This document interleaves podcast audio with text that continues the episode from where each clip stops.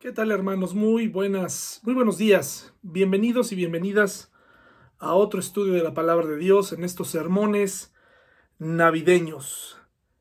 Isaías 9, 6 eh, al 7 dice así, pues nos ha nacido un niño, un hijo se nos ha dado.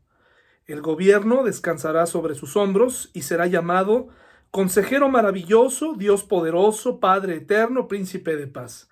Su gobierno y la paz nunca tendrán fin, reinará con imparcialidad y justicia desde el trono de su antepasado David por toda la eternidad. El ferviente compromiso del Señor de los ejércitos celestiales hará que esto suceda. Esta es una profecía más o menos unos 750 años atrás del nacimiento de Jesús. En el libro de Isaías, hay muchas eh, profecías que se cumplieron en la persona de Jesucristo, lo que precisamente nos hace eh, tener certeza que Jesucristo es el Hijo de Dios. Eh, estas profecías se cumplieron exactamente, no como quien dice que, o, como, o con la ambigüedad de la que hablan ciertos horóscopos o ciertos profetas que solamente mediante simbolismos hablan de cosas que ciertamente pudieran llegar a suceder. Eh, profetas como Nostradamus o Fátima, ¿no? Que dijeron cosas muy generales y que con el tiempo pudieron llegar a cumplirse. Eh, la profecía bíblica es muy distinta, se cumple exactamente y en la persona de, Jesús se cumplieron muchas profecías. Eh, esta profecía acerca del Mesías nos habla precisamente de su nacimiento, pero también nos habla de, de que ese niño que llegó al mundo ese niño que nosotros como cristianos nos apropiamos ese nacimiento, esa vida, esa muerte y esa resurrección, eh, un día será nuestro rey. Hay personas que aún siguen negando su presencia en la tierra, si fue real o no, su resurrección, su vida perfecta, tratando de mancharla con escritos, escritos y encontrados muchos años después, eh, eh, que, se les, que se le atribuyen incluso a los gnósticos, fuera del canon original de la Biblia, pero que muchos escépticos quieren utilizar para desprestigiar la vida perfecta de Jesús. Y estos sermones dominicales en estos cuatro domingos serán acerca de esto. En primer lugar, el nacimiento de nuestro Señor Jesucristo. En segundo lugar, su vida. En tercer lugar, su muerte. Y por último, su resurrección como una un impulso que necesitamos recibir, un recordatorio de que tenemos vida en Él a pesar de las circunstancias. No se crea, hermanos, eh, es cansado grabar videos, es cansado. Yo deseo ya pararme delante de un púlpito, pero tenemos que esperar a las autoridades, hablarles, ver sus caras. Es cansado domingo a domingo grabarlo, pero lo hago con gusto mientras tengamos que eh, hacerlo, hermanos. El templo ha ido avanzando para que podamos estar juntos cuando las condiciones lo permitan. Y mi oración es que todos podamos estar ahí. Ya hemos tenido pérdidas, sin embargo, le pido a Dios que podamos estar la mayoría de nosotros ahí. Entonces este niño y este nacimiento fue profetizado, como veremos el cumplimiento de otras profecías en la persona de Jesús. Eh, hay mucho que decir en el, en el nacimiento de Jesús que nos pudiera desviar del tema central. Hay muchos, muchos, eh, digamos, eh, eh, muchas aristas, muchos caminos que, que cada uno nos puede enseñar algo. Y para una persona como yo que le cuesta trabajo organizar sus ideas, esto es como una explosión. ¿Por dónde empiezo? ¿Por dónde comienzo? ¿Qué, qué digo? Pues le vamos a pedir a Dios que me dirija y que acomode lo que cada quien necesite aprender en esta mañana acerca del nacimiento del Señor Jesucristo. Sin duda un nacimiento diferente, un nacimiento distinto, extraordinario, empezando porque no se necesitó a un varón para que se llevara a cabo. Eh, ¿Por qué? Porque recuerde, a través de un varón viene la simiente eh, del pecado, la simiente pecaminosa. Todos los que hemos nacido de un hombre y una mujer, eh, pues eh, nacemos con esta naturaleza pecaminosa. Por eso de entrada le digo, era necesario que el Señor Jesucristo no naciera de una relación eh, sexual entre un hombre y una mujer, sino que fue el Espíritu Santo, como lo dice la palabra de Dios, quien implanta ese ser en el vientre de María. Vamos a Mateo, por favor, 1, 18 al 29. Mateo 1, 18, perdón, 18 al 24. Mateo 1, 18 al 24. Y voy a leerlo, hermanos, y vamos a ir desglosando un poco y vamos a tratar también de hablar de eh, un poquito también del Evangelio de Lucas, quienes son los que nos hablan del nacimiento de nuestro Señor Jesucristo. Navidad pintada de blanco, eh, prácticamente en todo el mundo. Es una Navidad perfecta en cuanto a clima, si tuviera nieve. Eh, celebramos una Navidad con decoración, con árbol, con luces.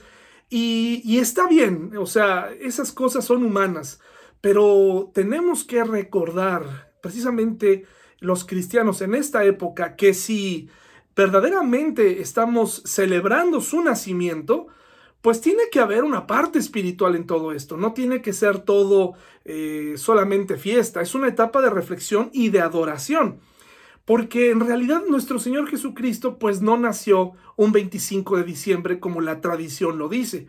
Algunos teólogos eh, y, e, e historiadores sitúan el nacimiento de Jesús entre los meses de marzo y mayo. Entonces, eh, es muy importante que sepamos que si bien esta época fue puesta eh, el, 25 como su nacimiento y no nació ahí, bueno, no es una invitación a que no lo celebre. Sencillamente es una invitación para reflexionar, para no olvidar que este niño que nació, eh, es fácil permanecer en esta celebración adorando a un niño. La gente le gusta pasear a un muñequito que, pues dicen ellos, es el Señor Jesús, y lo pasean por la calle. Pero es que esa, imagen es muy tierna porque pues, ¿quién le da cuentas a un niño? ¿Quién le da cuentas a un bebé? La primera parte de estos sermones tiene que ver con que este nacimiento fue eh, planeado por Dios fuera de la simiente del pecado para traer un beneficio espiritual para ti y para mí. Y ese niño ya tenía una misión desde muy pequeño. Ya venía con un plan y ese plan era salvarte. Eh, entonces, esta Navidad tenemos que reflexionar en esto, cuidarnos de los excesos. Las condiciones en el nacimiento de Jesús pues eran muy distintas a las que pretendemos nosotros tener, ¿verdad? Me incluyo, me gusta o me gustaría pasar una Navidad con nieve, eh, sería ideal, ¿no? Pero eso es una imagen humana de las cosas. La realidad es que la Navidad debería ser un momento de reflexión, un momento que nos acerca al fin de, fin de año, un momento en donde sí, por supuesto, es un tiempo familiar, pero un tiempo familiar para qué? Para tomar alcohol juntos, para emborracharnos, únicamente para darnos regalos o participar en intercambios, me parece que no. Es un tiempo para reflexionar si esa gente que se sienta en nuestra mesa ya conoce al Señor, porque para eso nació este niño. Para esto nació y la Navidad es una época perfecta para hablar del propósito de su nacimiento. Entonces dice así Mateo 1, 18 al 24. Este es el relato de cómo nació Jesús, el Mesías. Su madre María estaba comprometida para casarse con José, pero antes de que la boda se realizara, mientras todavía era virgen, quedó embarazada mediante el poder del Espíritu Santo. José, su prometido, era un hombre bueno y no quiso avergonzarla en público. Por lo tanto, decidió romper el compromiso en privado. Dice la reina eh, Valera que eh, se iba a marchar para que entonces eh, quedara ahí por pues establecido que el que había fallado había sido él y que ella no fuera apedreada porque una mujer que, que fuera no tuviera compromiso pues iba a caer en el pecado de fornicación por lo tanto José que la amaba le salvaba la vida yéndose, culpándose a sí mismo de esta, digamos, eh, acto indigno. De esta manera la sociedad la perdonaría y culparía a José. Gracias a Dios que aparece el ángel y entonces le anuncia a los dos por separado y les avisa del plan maravilloso de Dios en el que los dos tienen un gran papel. Se habla mucho de María se habla mucho incluso de su divinidad, pero no hay nada más alejado de la realidad. María eh, no tiene nada de divina. Es una mujer eh, diferente, si usted le quiere llamar así, una mujer distinta, sobresaliente. eh, obediente, disponible para obedecer. ¿Qué hubiera pasado si María hubiera rechazado? ¿Qué hubiera pasado si María hubiera dicho no? Pues no, pues ella estaba en esa libertad, no estaba en un trance. Ella escuchó el mensaje del, ángel, del arcángel Gabriel, lo escucha, y entonces eh, eh, toma una decisión al respecto y acepta el reto. Pero ahí está el Magnificat. Le digo que son tantas cosas que nos desvían del nacimiento de Jesús porque todo es interesante. Y por otro lado tenemos a José, quien también recibe indicaciones y le dice, no te vayas porque hay un plan ahí, tú participas en esto, tienes que poner a salvo a María y a tu hijo. ¿De acuerdo? Mire lo que sigue diciendo el texto. Mientras consideraba esa posibilidad, un ángel del Señor se le apareció en sueño. José, hijo de David, le dijo el ángel, no tengas miedo de recibir a María por esposa, porque el niño que lleva dentro de ella fue concebido por el Espíritu Santo y tendrá un hijo y lo llamará Jesús, porque él salvará a su pueblo de sus pecados. Note el propósito del nacimiento. No dice, él vendrá a establecer la paz en este instante. Eh, el Mesías que la gente esperaba era un Mesías guerrero. La mayoría de los judíos esperaban un, guerrero que se opusiera al régimen que estuviera, y en este caso al romano, alguien que los, que los organizara en armas. Pero era una, una cosa, era una locura, porque si ellos, si algo sabía el pueblo judío, es que las, ellos no eran un pueblo guerrero, las batallas las ganaba precisamente Dios. Y en este caso está hablando de lo que, lo que Jesús haría en el futuro. No quiere decir que en este momento no tendría sentido. El, nacimiento de Jesús tenía un, un, un, fin en ese momento, con su vida perfecta, que iba a repercutir en el futuro de todas las personas en el mundo. ¿De acuerdo? Entonces aquí vemos cómo dice que tendrá un hijo y lo llamará Jesús porque él salvará a su pueblo de sus pecados. Todo esto sucedió para que se cumpliese el mensaje del Señor a través de su profeta. Miren, la Virgen concebirá un niño, dará a luz un hijo y lo llamarán Emanuel, que significa Dios está con nosotros, o sea, Emanuel, que más exactamente significa que Dios mismo puso su tienda en medio de las personas comunes y corrientes para habitar con ellas. Jesús necesitaba nacer, era necesario nacer eh, como un hombre. Y, Dios se lo encargó a eh, esta, este, esta mujer y este hombre que fueron diferentes, sobresalientes y obedientes. Era un encargo importante el que tenían que llevar a cabo. Y aquí vemos la primer profecía que se cumple. Eh, voy adelante, más adelante voy a poner las profecías que se cumplieron en la persona de Jesús. Pero aquí, por ejemplo, estaríamos diciendo, mis hermanos, que eh, esta, estas profecías, por ejemplo, aquí se estaría cumpliendo una. Isaías 7:14 dice que nacería de una doncella virgen. Este cumplimiento está aquí en Mateo 1:23. En Miqueas 5:2 se profetizó que nacería en Belén, de Judea.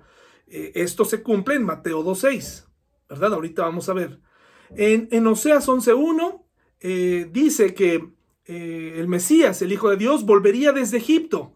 ¿Qué estaba haciendo allá? Ahorita vamos a ver. Mateo, Mateo 2.15, ¿verdad? Jeremías 31.15 nos habla que alguien eh, iba, a matar a los niños, iba a ordenar una matanza de niños, y esto se cumple en Mateo 2.18. Dice entonces, em, Miren, la Virgen concebirá un niño, dará luz a un hijo y lo llamarán Emanuel, que significa Dios está con nosotros. Cuando José despertó, hizo como el ángel del Señor le había ordenado y recibió a María por esposa, pero ponga atención, pero no tuvo relaciones sexuales con ella hasta que nació su hijo y José le puso por nombre Jesús.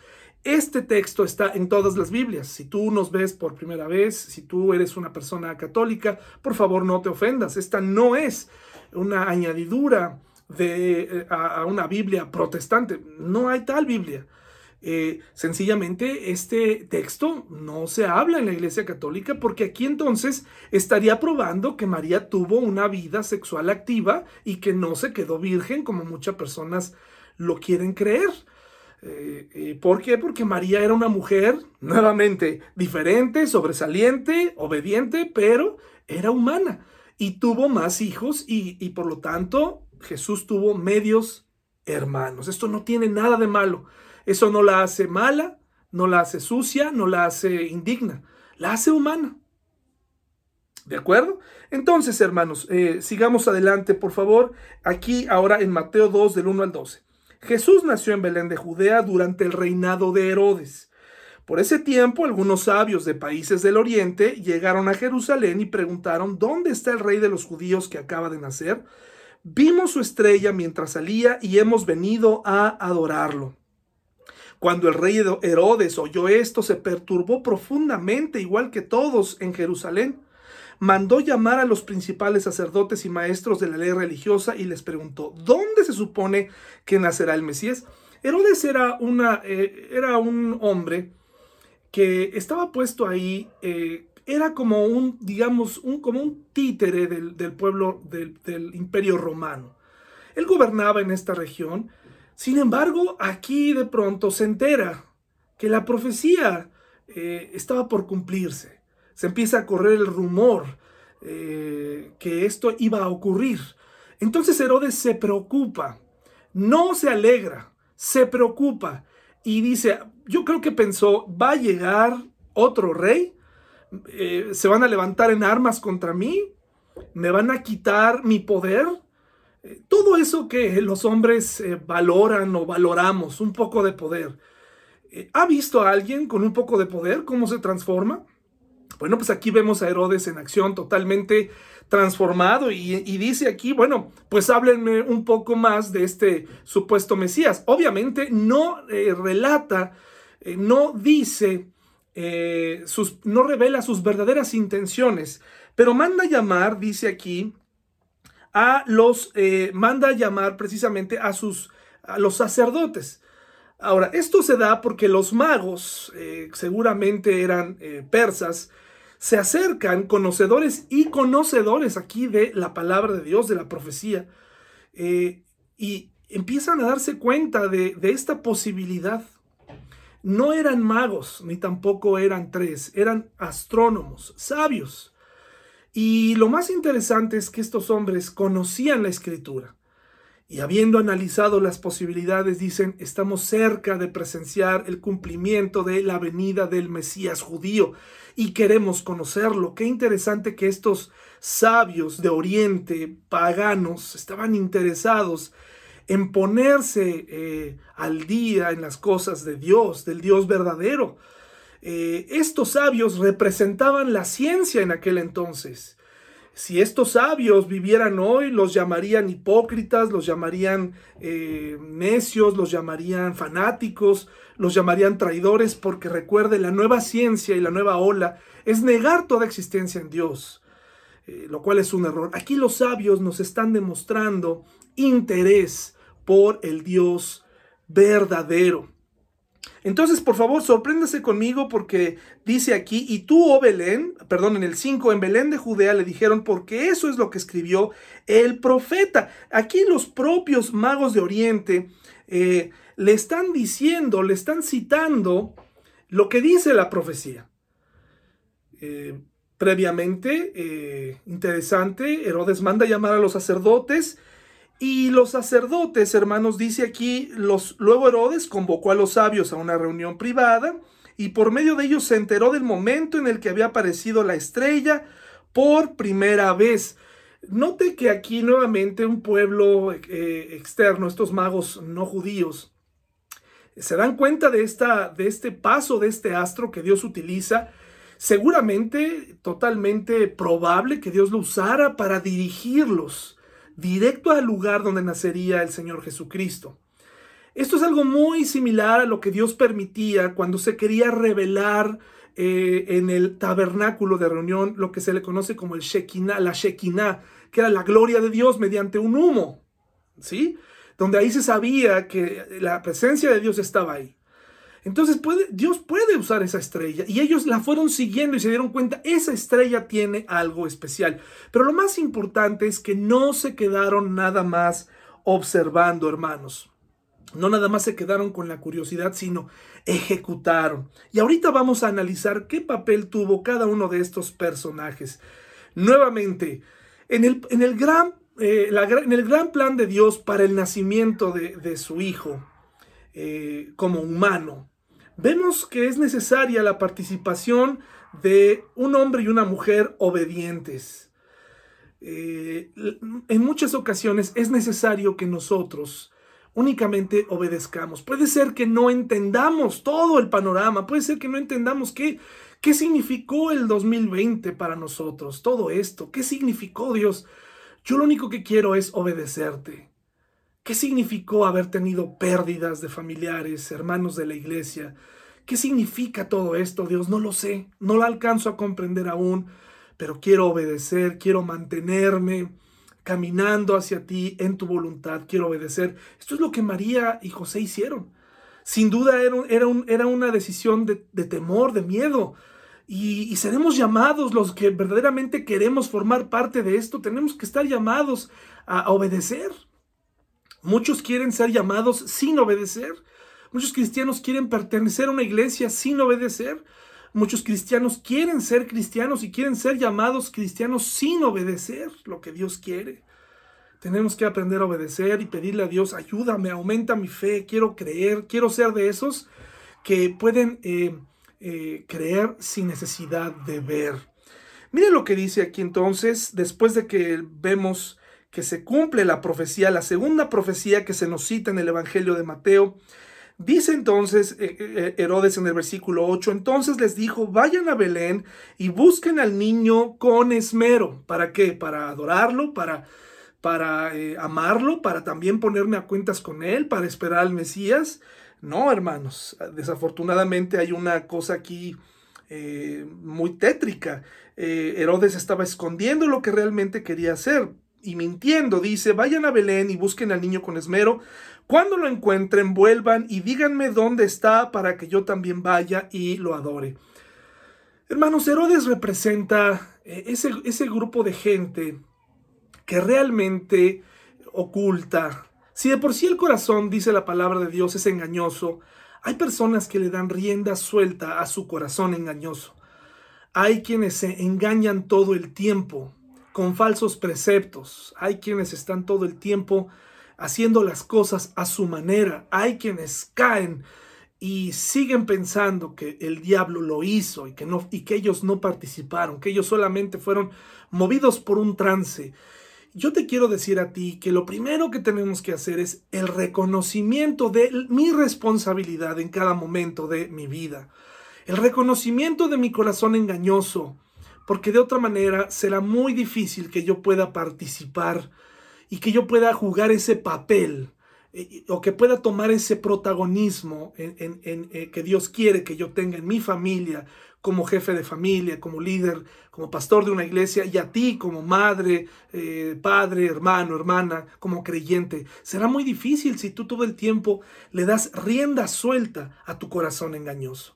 Es muy fácil decir cosas, y aquí vemos un Herodes que quizás hasta con lágrimas dijo, ah, no, pues por favor búsquenlo para que yo también vaya. Pero usted conoce la historia, usted sabe que Herodes no tenía la más mínima intención de arrodillarse delante de este niño.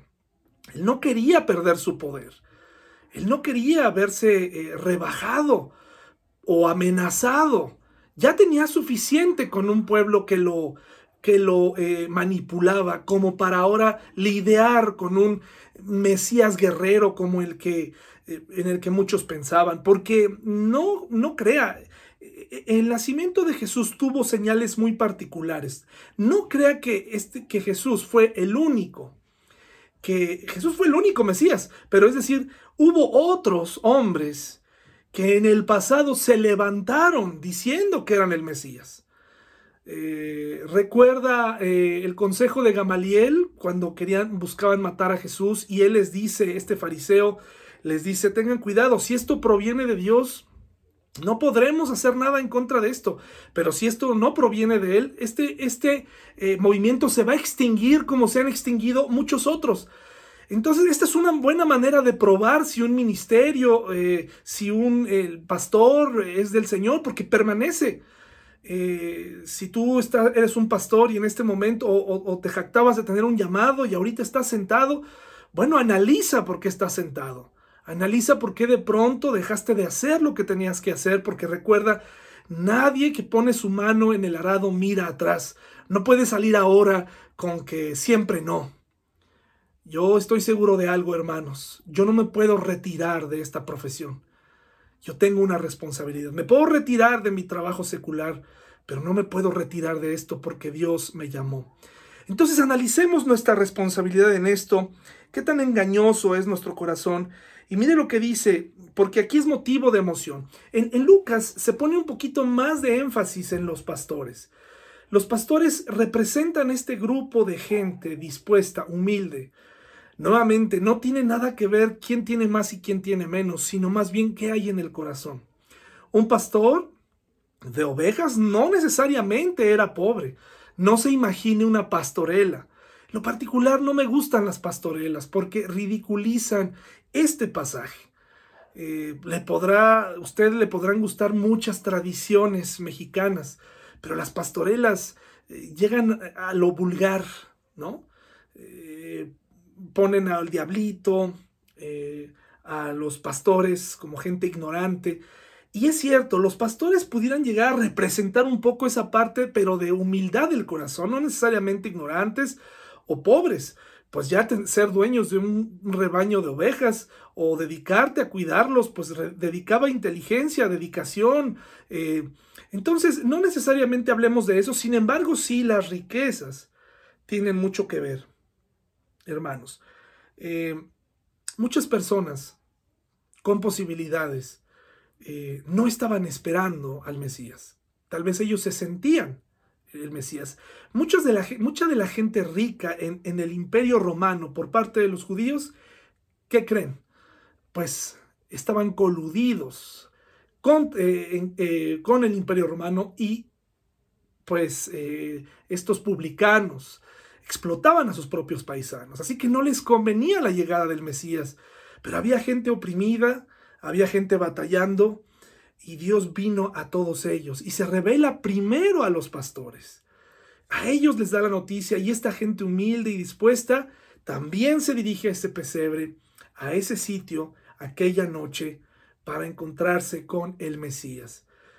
Eh, me parece que eso ya es algo muy bueno. Si Dios se reveló a nosotros, tenemos que tener un corazón eh, pues de carne.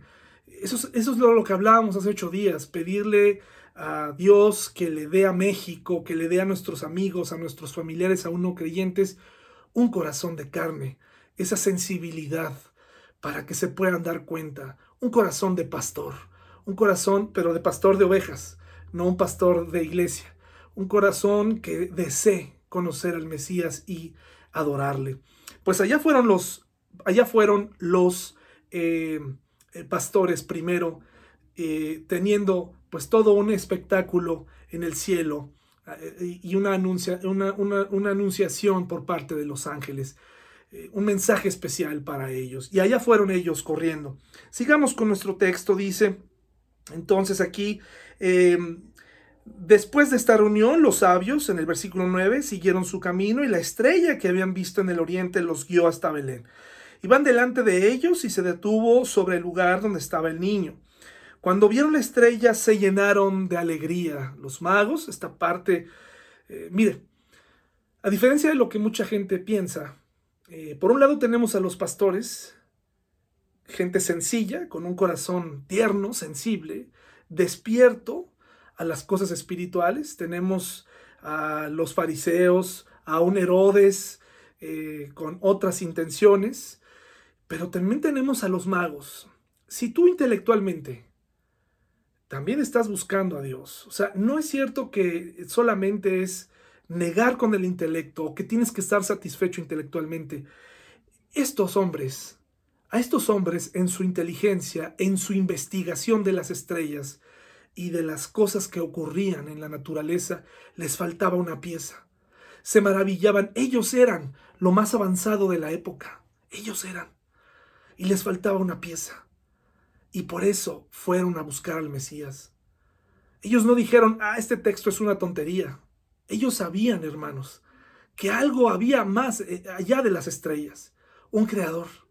Lo daban por sentado, era parte de ese intelecto, y ese intelecto los llevó. Si tú con tu intelecto lo estás buscando, si tú con sinceridad estás buscando a Dios, si tú usas ese intelecto y andas buscando, y esto es la prueba de por qué muchos escépticos que están buscando sinceramente respuestas y en esa búsqueda, incluso tratando de desacreditar a Dios mismo, encuentran a Dios, es porque Dios se revela a quien lo anda buscando. Dios no se, no se queda oculto.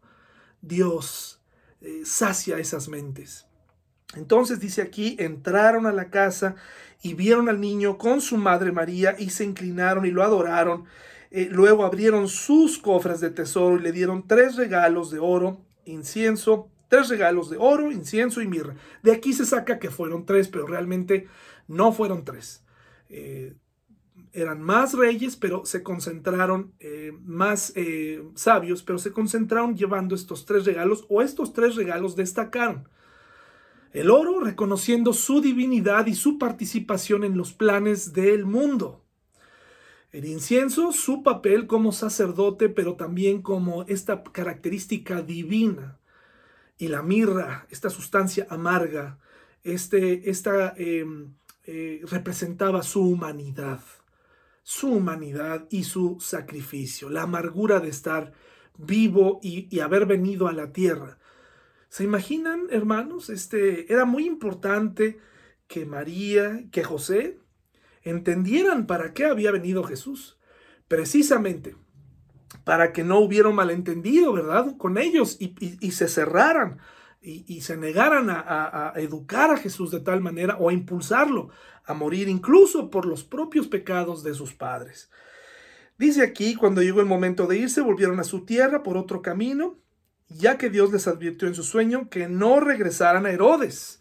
¿Por qué? Porque Herodes, hermanos, quería matarlos, hermanos. De ahí que por eso se cumple nuevamente la profecía que está en el versículo 14. Esa noche José salió para Egipto con el niño y con María su madre, y se quedaron allí hasta la muerte de Herodes. Así se cumplió lo que el Señor había dicho por medio del profeta de Egipto llamé a mi hijo. Cuando Herodes se dio cuenta de que los sabios se habían burlado de él, se puso furioso, entonces basado en lo que le dijeron los sabios sobre la primera aparición de la estrella, Herodes envió soldados para matar a todos los niños que vivieran en Belén y en sus alrededores, los recién nacidos, y que tuvieran dos años o menos. Esta acción brutal cumplió lo que Dios había anunciado por medio del profeta Jeremías, en Ramá se oyó una voz, llanto y gran lamento. Raquel llora por sus hijos, se niega a que la consuelen porque están muertos. La gran matanza de los niños. Hermanos, eh, los magos entregaron, adoraron, los, eh, los pastores adoraron, reconocieron su necesidad, esto era lo que estaban haciendo, reconocer que necesitaban a Dios. Los sacerdotes, pues toda la vida. Eh, muy pocos de ellos realmente aceptaron la llegada del Mesías. Realmente eh, esta confusión religiosa en la que vivían era muy similar a la que vivía Herodes, una circunstancia triste. Estaban esclavizados en su conocimiento religioso y en su poder, en el enfermos de poder, y Herodes se convirtió en un hombre pues protagonista convirtiéndose un hombre, un hombre malo. Vemos en el Evangelio de Lucas, hermanos, en el versículo 8, nos dice aquí que, miren, vamos a Lucas 2 eh, y vamos al versículo 5, por favor. Lucas 2, 5.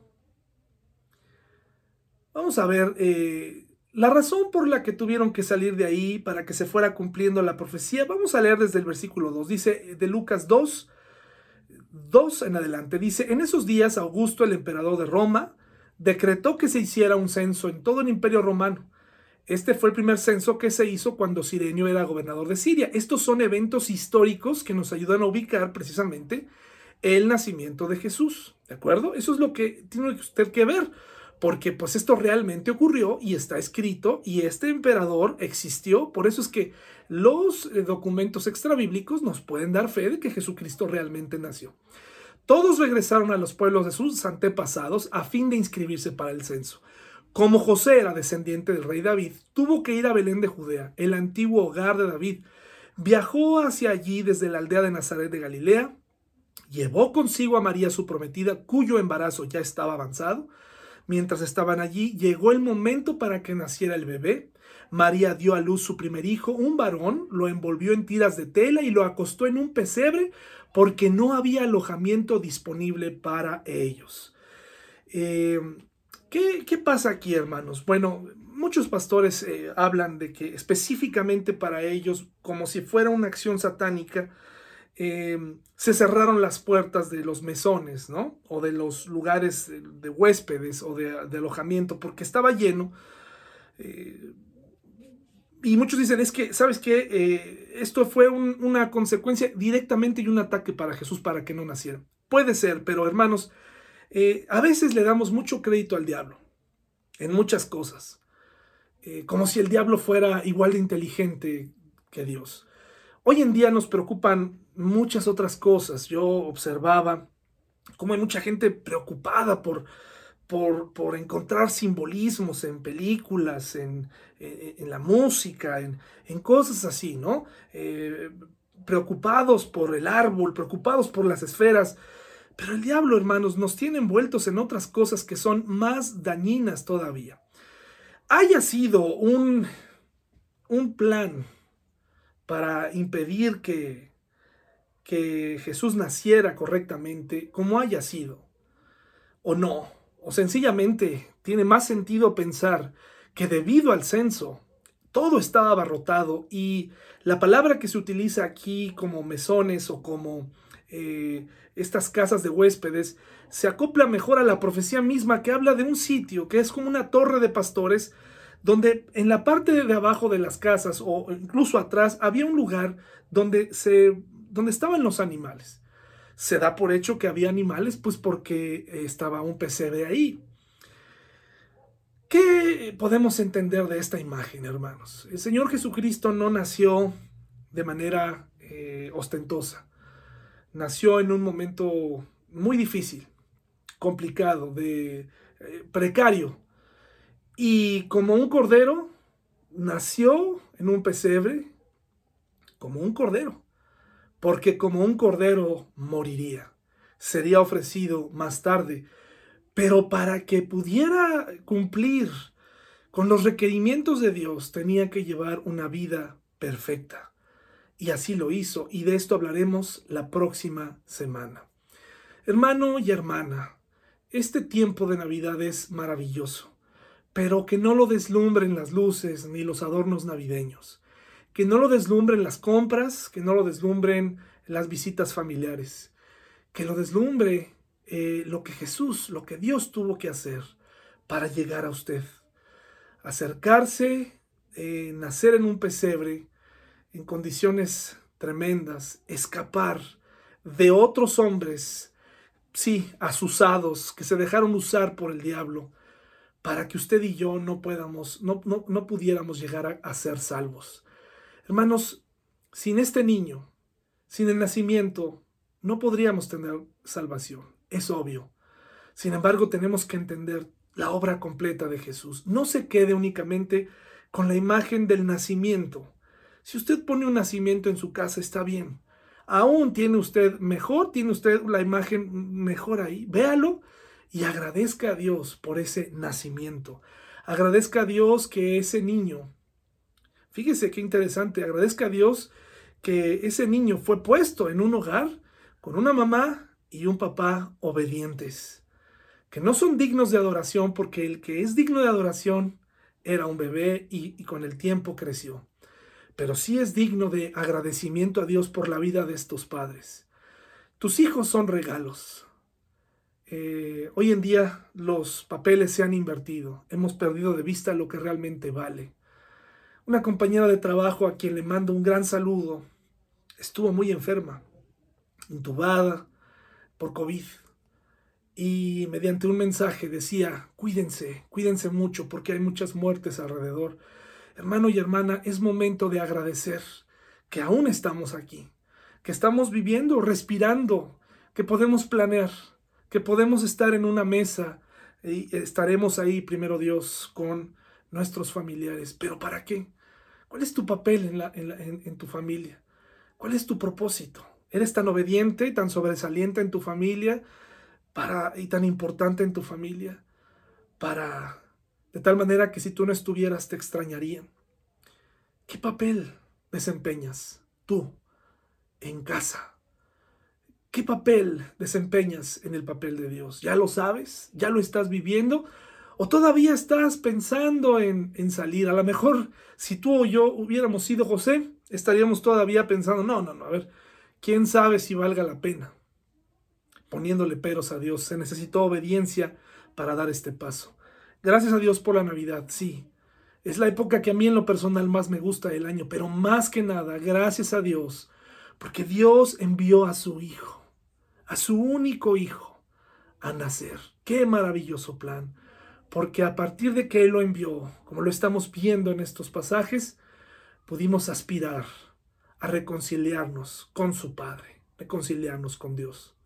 Hermano, disfruta de la Navidad, pero disfruta más de Cristo, disfruta más de Jesús. Que Dios te bendiga, hermano y hermana.